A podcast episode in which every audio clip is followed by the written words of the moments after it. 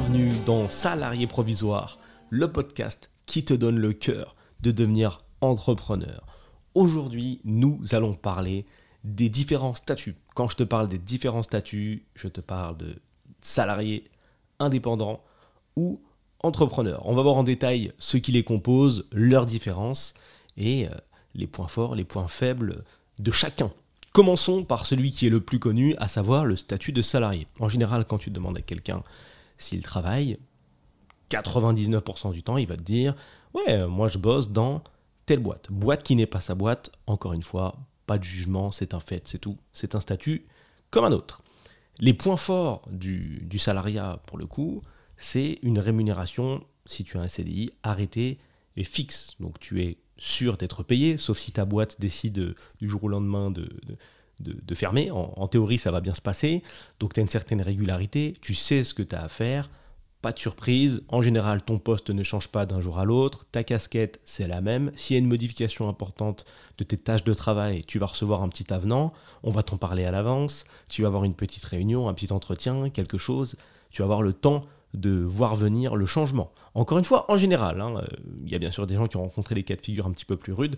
Moi, je te parle de ce qui se passe vraiment de manière globale. Donc le salariat, c'est plutôt sympathique, petite ambiance de travail, t'arrives, t'as des collègues, ça se passe bien, tu fais souvent partie d'une grande entité. Dans une grande entité, bah, tu peux faire des rencontres super cool parce que les gens viennent pas forcément du même milieu. Tu peux rencontrer des gens de la compta, tu peux rencontrer des gens du, des services généraux. Tu peux faire des rencontres avec des gars qui, sont à la sécurité, avec des gars qui sont juristes. Donc c'est cool, c'est vraiment des milieux différents. Donc tu peux croiser plein de profils, super cool. C'est super. Euh, en soi, sur le papier, c'est juste euh, parfait et la meilleure solution. Argent, rencontre et des trucs à faire. Ça va, c'est pas mal. Euh, voilà, tu es, en sécurité, tu peux aller à la banque, dire coucou, euh, je veux acheter euh, un appartement, une maison. Ça marche, ça marche. Bon, bonjour monsieur, vous avez une situation stable. Mais écoutez, ça nous plaît beaucoup. Voilà, on vous propose tant d'argent, allez-y, régalez-vous. Voyons maintenant les points négatifs. Points négatifs qui sont connus par tous, mais je vais les souligner encore une fois aujourd'hui. Je suis désolé si là tu t'apprêtes à aller au travail, si tu y es ou si tu travailles Normalement, normalement c'est le cas, il y a de grandes chances. Bah, les points négatifs, en tout cas, que moi j'ai relevés à l'époque, déjà, c'est bah, euh, les petits chefs. Il y en a souvent, il y en a beaucoup dans un petit peu toutes les boîtes. Des gens qui sont extra zélés. Ce qui est intéressant, c'est qu'ils rêvent souvent d'atteindre les autres statuts, à savoir indépendant ou entrepreneur. Et un mec qui rêve d'entrepreneur qui travaille dans une boîte, bah, c'est un massacre en fait. C'est un massacre parce qu'il est prêt à tout pour prendre du galon il est souvent, et ça c'est le pire, si tu connais pas, bah reste comme ça, c'est parfait, je te conseille pas d'en croiser, mais bon après t'as pas trop le choix. Le pire profil pour moi, c'est le mec qui est totalement matrixé et qui croit que comme il a un petit peu de responsabilité, bah, il est chez sa mère en fait. C'est sa boîte. Voilà, c'est sa boîte, il est responsable de quatre personnes, alors que c'est une boîte qui fait des millions, euh, des millions et des millions par an. Voilà, lui il gère quatre personnes, ouloulou, ah, c'est la destruction. Et moi, les gars, si c'est moi qui contrôle, c'est moi le patron, attention. Ici on est chez ma mère, c'est moi qui pilote, t'inquiète, je, vais vous faire la misère. Et puis tant qu'à faire, si je vous fais correctement la misère, je vais pouvoir avoir un autre poste, et ainsi de suite. À savoir le pire des profils. Si tu as écouté le, podcast dans lequel je parle de système, on est vraiment sur le profil du gars qui n'a rien compris là. Hein. C'est-à-dire qu'il ne comprend même pas, il est même pas au courant qu'il fait partie d'un système, que c'est qu'un simple rouage, et il s'amuse il s'amuse, il prend plaisir, ou il trouve ça nécessaire d'aller maltraiter ses collègues, à savoir d'autres personnes qui font également partie du système. Or, pour ceux qui sont leaders du système, si demain c'est à toi, c'est ta boîte, et que tu es un mec comme ça, euh, bah, tu vas kiffer. Parce que c'est génial, t'as pas besoin de regarder toi-même en tant que patron, le gars il est là, il met la misère à tout le monde, il croit que c'est sa boîte, tant mieux, c'est parfait parce qu'il va agir comme tel, donc il fera toujours en sorte que ça soit carré. En vrai de vrai, c'est l'employé rêvé. Et ça, je sais pas si tu avais, y avais déjà pensé, parce qu'en général, quand on voit des petits chefs, on a plus envie de leur mettre des coups de pare-choc que de, que, que de penser aux, choses positives qu'ils apportent. Mais dans le cadre professionnel, pour un patron, avoir un mec comme ça en dessous, c'est terrible. Surtout s'il est équilibré, s'il n'est pas trop psychopathe, euh, s'il fait pas trop d'erreurs RH, qui fout pas trop le bordel et qui génère pas trop de procès, c'est top. Je t'invite à regarder un reportage sur ça qui est disponible sur YouTube, qui s'appelle, euh, alors tu peux taper RH euh, licenciement et c'est sur un RH assez solide qui a fait pas mal de grosses boîtes et qui était spécialisé en licenciement. C'est passionnant parce que le gars te détaille en fait les différentes méthodes. Je ferai même peut-être un podcast dessus, pourquoi pas, ça peut être marrant. Donc il t'explique comment lui vire les gens, en gros tu vois. Toutes les stratégies qu'il peut utiliser, comment les gens font, l'approche, la technique. Il t'explique et il te parle aussi des anecdotes qu'il a vécues, du nombre de personnes qu'il a virées. C'est juste passionnant de voir à quel point, en fait, quand euh, tout est ordonné, quand il y a des règles, malgré qu'il y ait l'inspection du travail, malgré qu'il y ait des lois, il y a toujours moyen de sneaker, comme on dit, d'être sneaky, comme on dit en anglais, d'être un peu vicieux et de trouver des failles pour kick les gens. Donc, point, premier point négatif du, du salariat, à mon sens, c'est ça les petits chefs, très dangereux. Encore une fois, euh, c'est pas forcément dans l'ordre, mais je, te, dis ça comme, je le pense. Numéro 2, c'est la rémunération, le point négatif du salariat. Elle est fixe. Elle est fixe. Euh, si tu veux, tu peux pas beaucoup, beaucoup, beaucoup faire évoluer ta rémunération. Bien sûr, encore une fois, toute proportion, toute proportion gardée, ça dépend du travail que tu fais, mais il est compliqué de changer de rémunération. Si aujourd'hui tu gagnes 2000 euros par mois et je te dis, tiens, à quand tes 3000 euros, tu vas avoir du mal à me répondre. Tu vas, peut-être pouvoir me dire, oui, bah peut-être dans un an, 2100, 2002, 2003, 2004, avec de la chance, hein, ça fait une sacrée évolution, mais 3K, euh, ça va être compliqué. 4, euh, je pense que tu auras 150 ans, et puis 5000 euros, je pense que ce sera seulement tes enfants qui, pourront profiter de ce salaire-là. Hein. Il faudra que tu aies à peu près 200 années de boîte, sauf si tu es consultant. Donc ça, pour moi, c'est un point négatif, parce que forcément, vivre toute une vie avec le même salaire, bah, ça limite. Ça limite en termes de, en termes de tout. Hein. Je pense que tu es au courant, hein. l'argent limite quand même pas mal de choses, ça te limite en voyage, en achat, euh, en organisation. Ça t'oblige à beaucoup plus t'organiser, forcément, puisque tu as, moins de, as moins de sous. Sauf que plus le temps passe, bah, plus tu as envie de kiffer, tu vois. Quand tu as par exemple 55 ans, t'as pas envie de, te dire tiens, bah, je veux partir en voyage, euh, aller à, Tahiti, un truc vraiment cher. Ah merde, je peux pas, parce que j'ai gagné 2000 euros toute ma vie, et du coup, ma retraite, bah, elle est en dessous de ça, donc c'est compliqué. C'est compliqué, tu vois. Normalement, en théorie, dans un monde parfait, bien sûr, hein, plus le temps passe, plus tu gagnes de thunes, plus tu peux te permettre de choses. Tu vois, normalement, les gens de 60 ans, 55 ans, 60 ans, 70 ans, ils devraient pouvoir se régaler automatiquement. C'est faux, absolument pas. Ça se passe pas du tout comme ça. Donc la rémunération, à mon sens, euh, gros problème. Point numéro 3, la redondance. Si tu fais à peu près toujours la même chose, bon, ça après tu peux avoir des évolutions professionnelles, mais voilà, c'est quand même assez répétitif, tu fais la même chose, tu fais ton truc, tu fais ta journée, et le lendemain, on recommence. D'où la fameuse phrase métro, boulot, dodo, et ainsi de suite, et ainsi de suite, et ainsi de suite, et ainsi de suite. Et ça, c'est quelque chose qui fait péter des câbles aux gens, puisqu'encore une fois, on leur a vendu le travail comme quelque chose de, fou. Ça va être génial, ça va être top, vous allez voir. Et à aucun moment, on leur a vendu ça en mode, tiens, bah écoute, tu vas te lever tous les jours, tu vas voir, j'espère que c'est ta passion, j'espère que c'était ton but dans la vie de te lever à 8h, 9h, parce que c'est ce que tu vas faire pendant euh, les 50 ans que tu as devant toi. Donc, gros point négatif à mon sens pour le salariat. On va passer au statut suivant qui est le statut d'indépendant. Alors il ne faut pas confondre, indépendant et entrepreneur. C'est pas du tout la même chose. Quand tu es indépendant, c'est que tu factures des prestations en tant qu'indépendant. La problématique, elle est un petit peu liée à celle du salariat, c'est que tu échanges, et attention, équation très importante de ce podcast, ton temps contre de l'argent. Ça marche aussi avec le salariat, encore une fois. Tu fais 35 heures par semaine et on donne une certaine rémunération. Ton temps contre de l'argent. En tant qu'indépendant, c'est la même chose, sauf qu'il n'y a plus de limite. donc, euh, tu as beaucoup plus de charges également. Donc, tu vas souvent être amené à travailler beaucoup plus pour gagner un petit peu mieux ta vie, avoir un meilleur contrôle de ce que tu gagnes d'ailleurs, parce que tu peux te permettre d'aller facturer des gens à 500, 1000 euros, etc. C'est cool, donc tu peux aller plus loin dans ta REM, mais tu as plus d'imposition, ce qui est plutôt logique. Par contre, le souci, c'est que bien souvent, encore une fois, tu échanges ton temps contre de l'argent. Mais, mais, mais, mais, mais, si tu es indépendant, c'est déjà que tu commences à comprendre que euh, le salariat, c'est pas forcément le meilleur modèle et que tu envie de, as envie de te sortir de là. Encore une fois, je mets des guillemets, pas jugement. Mais bon, tu as envie de voir autre chose, tu as envie d'avoir un meilleur contrôle, tu as envie de mieux gagner ta vie, et si tu assures bien, si ta prestation est euh, bien réfléchie, si tu as fait une étude de marché, ce qui est rarement le cas en général, hein, les gens se lancent un peu n'importe comment, mais ça c'est encore un autre sujet, normalement, ça peut se passer différemment pour toi, sauf que bon, la majeure partie des indépendants en général ne pensent pas trop au système, ils sont beaucoup beaucoup focus sur la qualification plus que sur l'organisation, ils sont pas au courant que l'organisation est aussi une qualification, et du coup ils vont tout droit, tout droit, tout droit, et tu te retrouves avec des, indépendants qui vont arriver à signer 3000 ou, ou voire moins hein, d'euros par mois, donc à peu près le même salaire qu'un salarié, 2000, hein, allez, 2000, 2005, 3000 dans ces eaux-là, mais qui n'a plus de vie il a plus de vie parce qu'il se rend compte qu'il doit travailler euh, vraiment beaucoup beaucoup plus pour rechercher des clients. Donc c'est aussi une position qui peut être compliquée, sauf si bien sûr tu t'en sors bien, mais bien souvent tu t'en sors bien contre tout ton temps. Donc c'est chaud. c'est chaud, c'est chaud. Ça reste quand même compliqué. Je fais pas forcément de points positifs et de points négatifs, j'ai un petit peu tout mélangé pour que ça soit plus, euh, plus linéaire. Je vais te parler d'un statut maintenant que j'adulte tout particulièrement, à savoir le statut d'entrepreneur. Je vais quand même te donner quelques petits points. Euh, je vais commencer par les points négatifs pour que tu comprennes bien l'idée, entrepreneur. Et je vais t'expliquer pourquoi c'est négatif et pourquoi c'est positif un petit peu à la fois. De toute façon, après, il y a des défauts et des inconvénients un petit peu partout.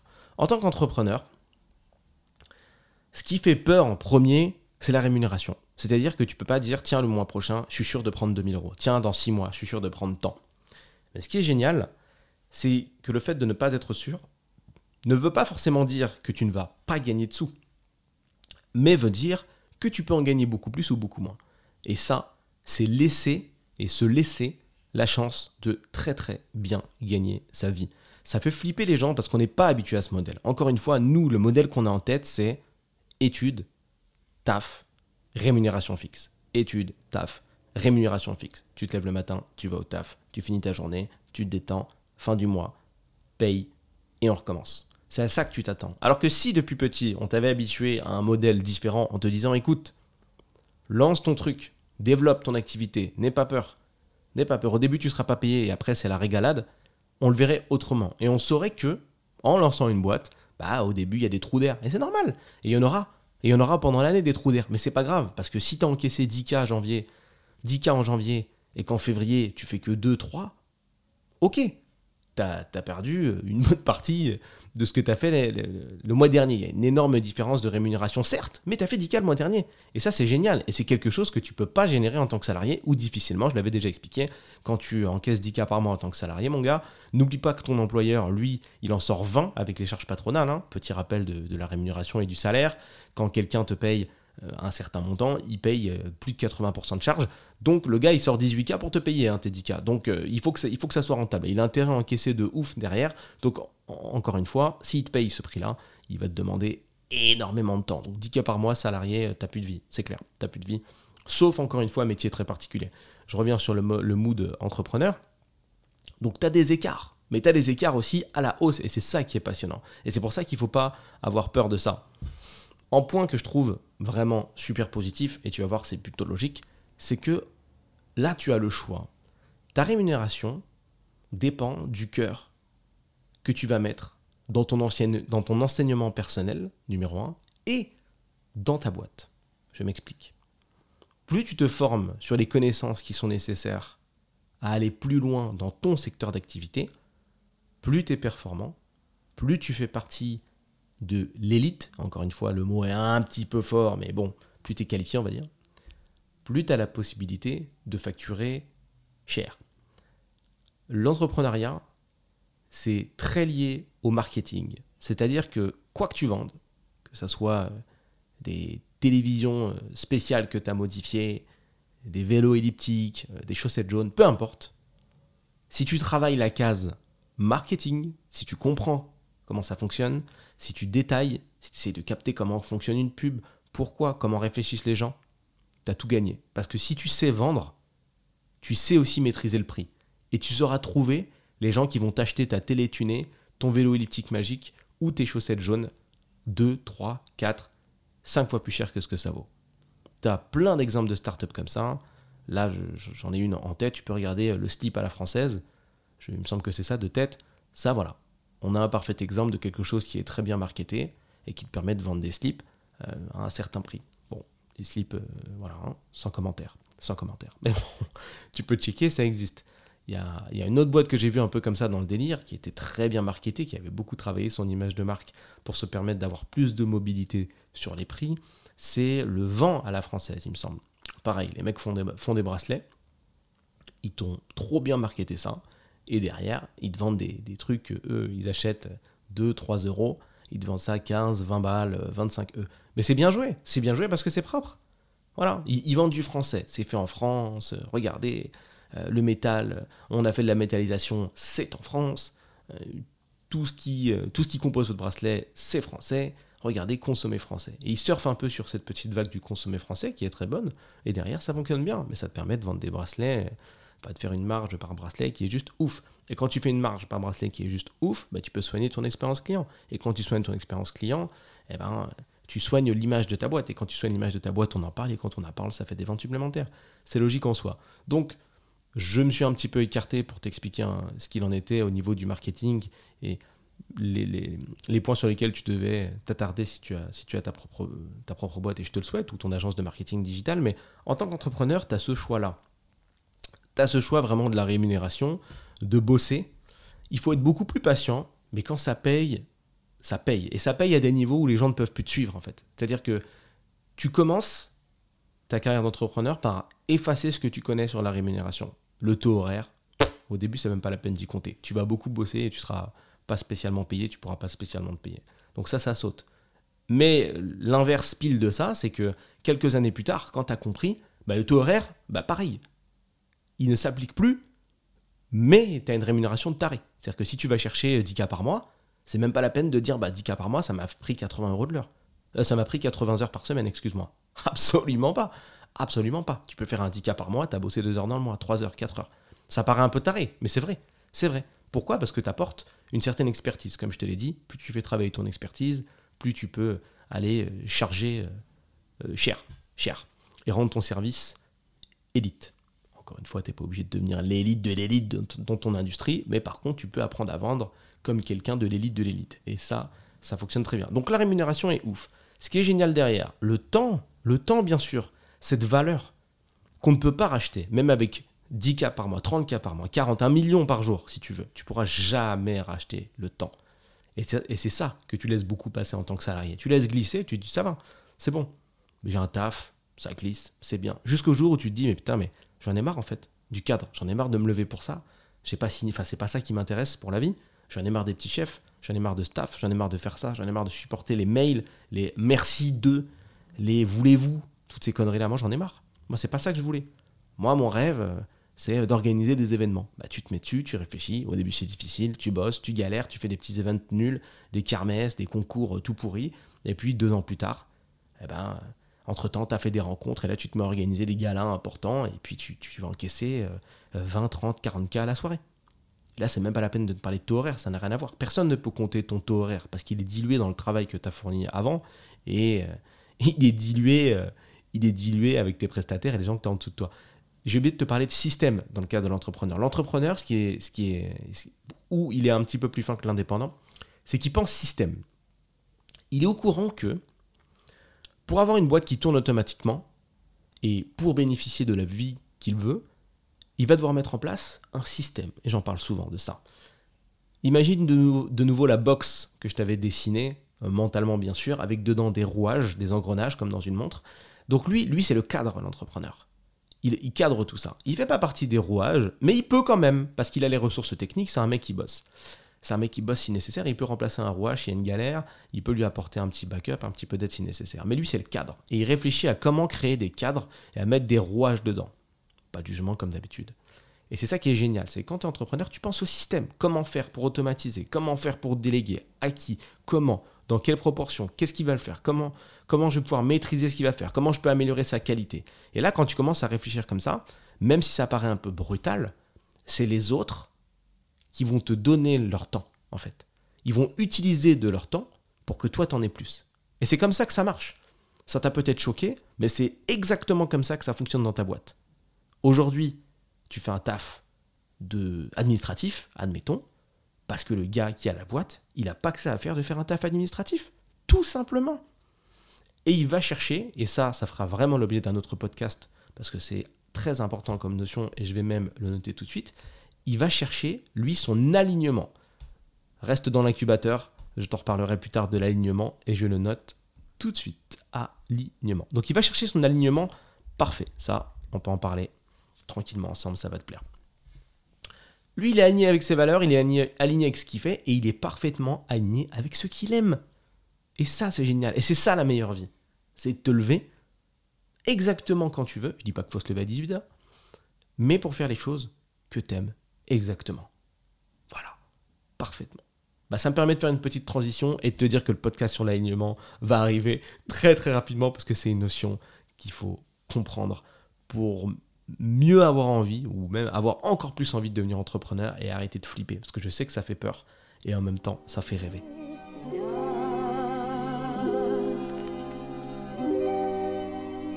Si toi aussi tu fais partie des salariés provisoires, rejoins les autres dans l'incubateur, un espace privé dans lequel je publie du contenu business tous les jours. Le lien se trouve dans la description. Envoie ce podcast à la personne que ça pourrait aider, je t'en suis d'avance éternellement reconnaissant. C'était Julien Etoquier pour Salariés Provisoires. À la prochaine.